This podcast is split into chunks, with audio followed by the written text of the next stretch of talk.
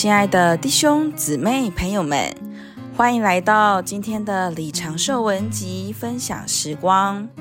今天要和您分享认识神的主宰。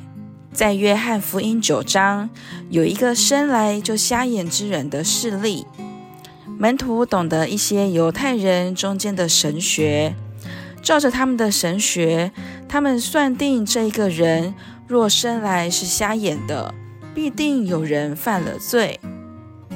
他们问主：“拉比，是谁犯了罪，叫这人生来就瞎眼？是这个人，还是他的父母呢？”耶稣回答说：“不是这人犯了罪，也不是他的父母犯了罪。”乃是要在他身上显明神的作为。这个事例很小，原则却非常大。弟兄姊妹们，我们遭遇瞎眼的情况时，喜欢确定它的原因。我们会研究，这到底是由于我们的罪，还是由于别人的错误？我们常常找不出是谁的错误。我们不知道这是由于我们自己。我们的父母还是我们的妻子，我们必须领悟，神是主宰一切的。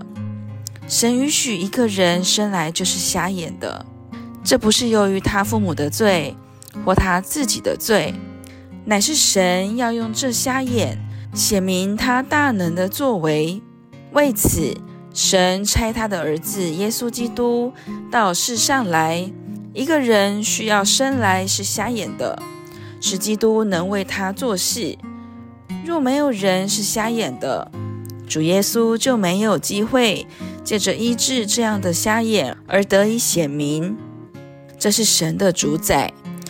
那人生来是瞎眼的，表面看来没有原因，但这给耶稣基督上好的机会，显明神的作为，表明神能使一个生来瞎眼的人得着视力。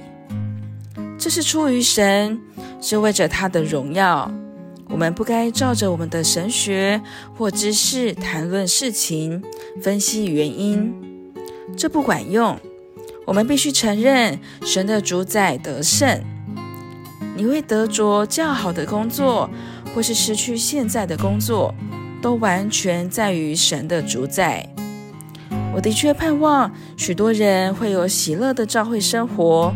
但只有神知道我们的生活会不会喜乐。